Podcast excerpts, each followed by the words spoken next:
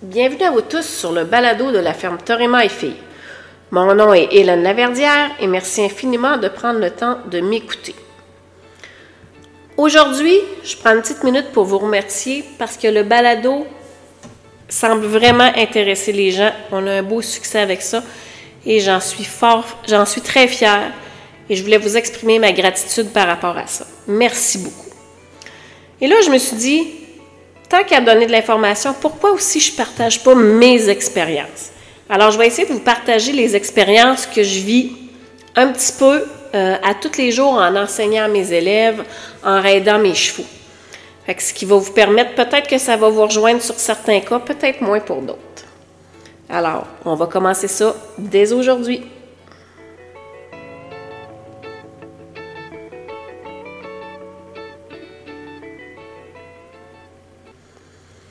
Alors aujourd'hui, je vais vous parler euh, d'un ami à moi. Je, ne dirai pas son nom ni le nom de son cheval parce que clairement, je ne veux pas que vous le reconnaissiez. Alors, c'est quelqu'un que j'apprécie beaucoup et euh, qui a un nouveau cheval qui vient d'entrer dans sa vie. C'est la première fois qu'il a affaire à un, cheval euh, avec moins d'expérience, qui est relativement plus jeune. C'est un cheval de trois ans. Alors, on a vécu un petit cas cette semaine où euh, il me dit euh, quand je viens pour curer le pied de mon cheval, euh, elle se laisse aller sur moi.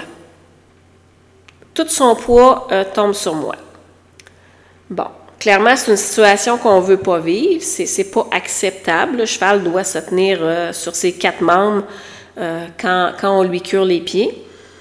Et clairement, on ne veut pas euh, que ce comportement-là se poursuive pour plusieurs raisons. D'abord, pour la sécurité euh, du propriétaire du cheval. Ensuite, pour la sécurité de mon maréchal ferrant. Et ensuite, pour la sécurité des gens aussi qui vont avoir à travailler avec ce cheval-là, les gens de sa famille à lui, les gens qui sont ici, si jamais ça, ça arrive.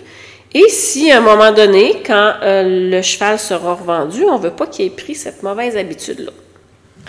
Mais c'est relativement, c'est pas quelque chose de simple à régler parce que euh, on, veut quand même développer des bons comportements, on veut garder un, bon lien avec euh, le cheval.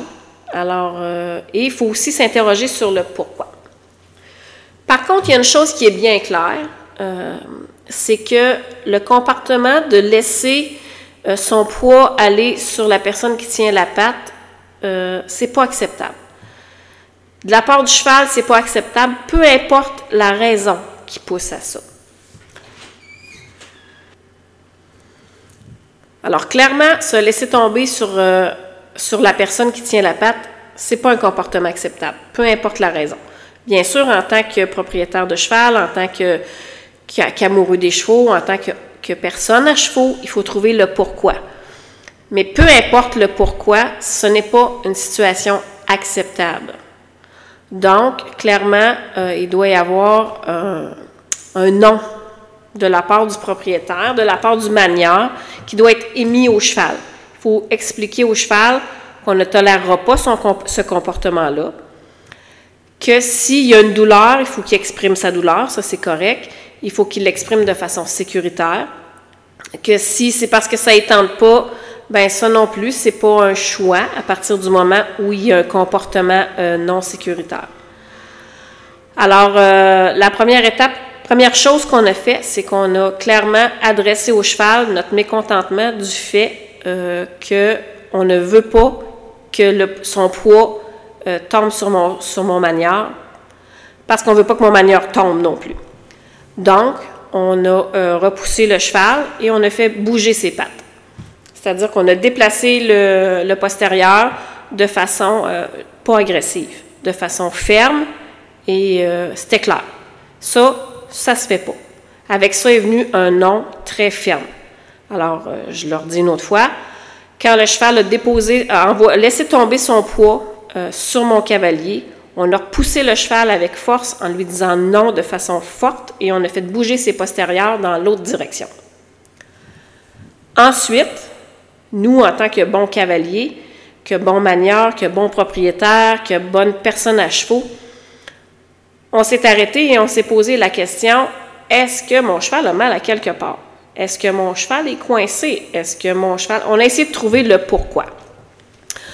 Et là, euh, plusieurs suggestions sont venues à notre idée. Le, cheval aime étirer, quand on prend le postérieur pour curer le pied, le cheval aime étirer sa patte. Puis euh, c'est bien correct. On est, euh, ça fait partie d'un étirement qui, qui, est très sain. Alors, on s'est posé la question, peut-être au moment où on a fait ça, on était dans le box parce qu'il n'y avait pas de place dans l'allée. Est-ce que le cheval se sentait coincé par le fait qu'on était entre quatre murs? Alors, euh, c'est peut-être la raison à ça. Alors, euh, on a tout simplement euh, ressorti dans l'allée, repris le pied et étiré la patte. Et cette fois-là, aucun problème. Là, clairement, malgré le fait qu'on essaye de comprendre tout ce qu'ils nous disent, on n'est pas capable de savoir si c'était vraiment ça qui se passait. Tout ce qu'on sait, c'est qu'une fois qu'on lui a, on a exprimé clairement notre mécontentement, qu'on a fait bouger son postérieur et qu'on est sorti dans l'allée, qu'on a réétiré la patte, euh, on n'a pas eu le même comportement. Bien entendu, là, je j'entends toutes les petites voix qui me disent Ouais, mais là, s'il était coincé, tu n'avais pas d'affaire à le corriger parce qu'il était coincé, blablabla. Bien là, c'est là que moi, je ne suis pas d'accord avec euh, ces petites voix-là qui me parlent parce que bien que nous, en tant que propriétaires, il faut faire nos choses correctement, le cheval doit aussi respecter et assurer la sécurité de la personne autour de lui. Donc, clairement, déposer son poids sur mon, mon manière, la personne qui tient la patte, c'est un comportement non acceptable à laquelle il faut tout de suite, avec laquelle il faut tout de suite intervenir. Ce qu'on a fait. Ensuite, on va prendre le temps de s'assurer qu'on fait bien nos choses aussi. Mais clairement, je vous le dis, puis vous allez l'entendre, à chaque fois que vous allez écouter mes podcasts, vous allez entendre ça de manière régulière. Je ne tolère pas de comportement non sécuritaire, peu importe la raison. Mes animaux, mes chevaux doivent apprendre à s'exprimer, je dois apprendre à les écouter, mais toujours de manière sécuritaire. Il y avait une autre façon de dire à mon cavalier, que si c'était bien la raison, que mon cheval se sentait pris dans un box, pour, euh, pas en mesure d'étirer sa patte, n'était pas confortable, il y a une autre façon de le faire que de bousculer la personne qui tient la patte. Alors c'est ça, c'était mon expérience de la semaine.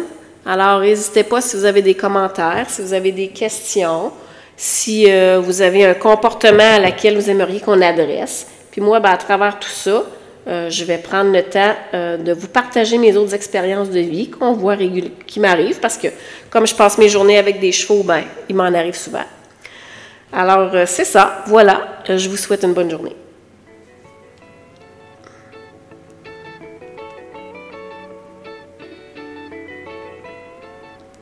Merci de votre écoute. Suivez-nous sur Facebook, TikTok et Instagram et au plaisir.